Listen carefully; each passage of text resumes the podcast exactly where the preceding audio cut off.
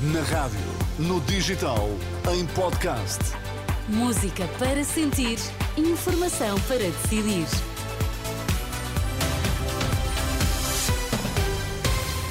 Atualizamos agora toda a informação na Renascença. Começamos pelos títulos em destaque nesta edição das quatro. Portugal venceu Liechtenstein na qualificação para o Europeu de 2024. O cabaz alimentar já está mais caro do que antes da entrada em vigor do IVA zero.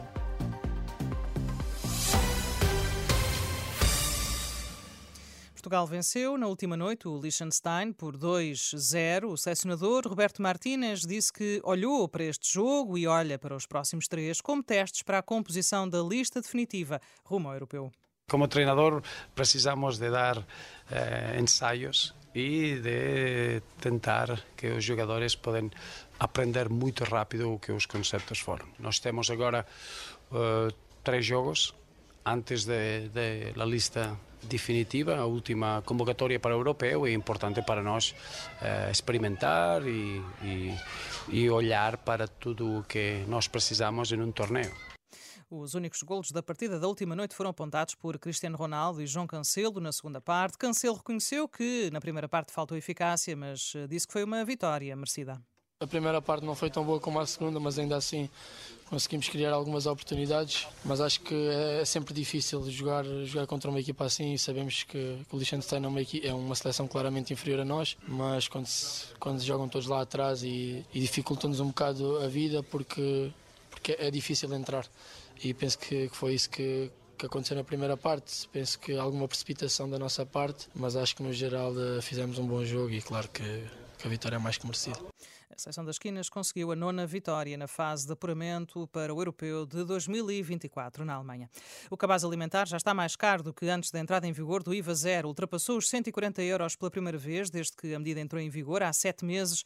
Pelas contas da Associação de Defesa do Consumidor, há dois meses o cabaz de bens essenciais tinha atingido o valor mais baixo, custava menos 15 euros, mas desde então o preço tem estado a subir, mais por culpa dos produtos frescos, assim explica Rita Rodrigues da DECO há aqui uma componente de oscilação dos frescos que também, por natureza, costumam, pela sazonalidade, pela oferta e pela procura, acabam por ter também uma maior eh, volatilidade no preço, estão a ter aqui um enorme impacto. Mas a verdade é que os produtos estão a aumentar também de uma forma generalizada. A porta-voz da DECO, ouvida pela jornalista Fátima Casanova, diz ainda que desde o início do ano o produto alimentar que mais aumentou de preço foi o azeite, um agravamento na ordem dos 70%. O ministro da Economia encerrou a Web Summit com garantias de estabilidade aos investidores estrangeiros, apesar da crise aberta pela queda do governo. António Costa e Silva disse mesmo que PS e PSD partilham a mesma visão em diversos planos.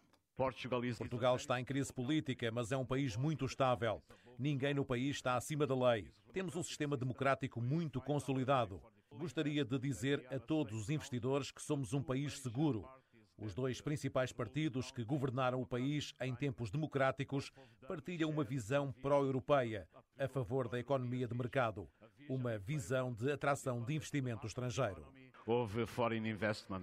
Para tentar atrair eh, mais empresas e talento, o ministro lembrou que estão a ser afinadas as alterações feitas recentemente à lei das startups.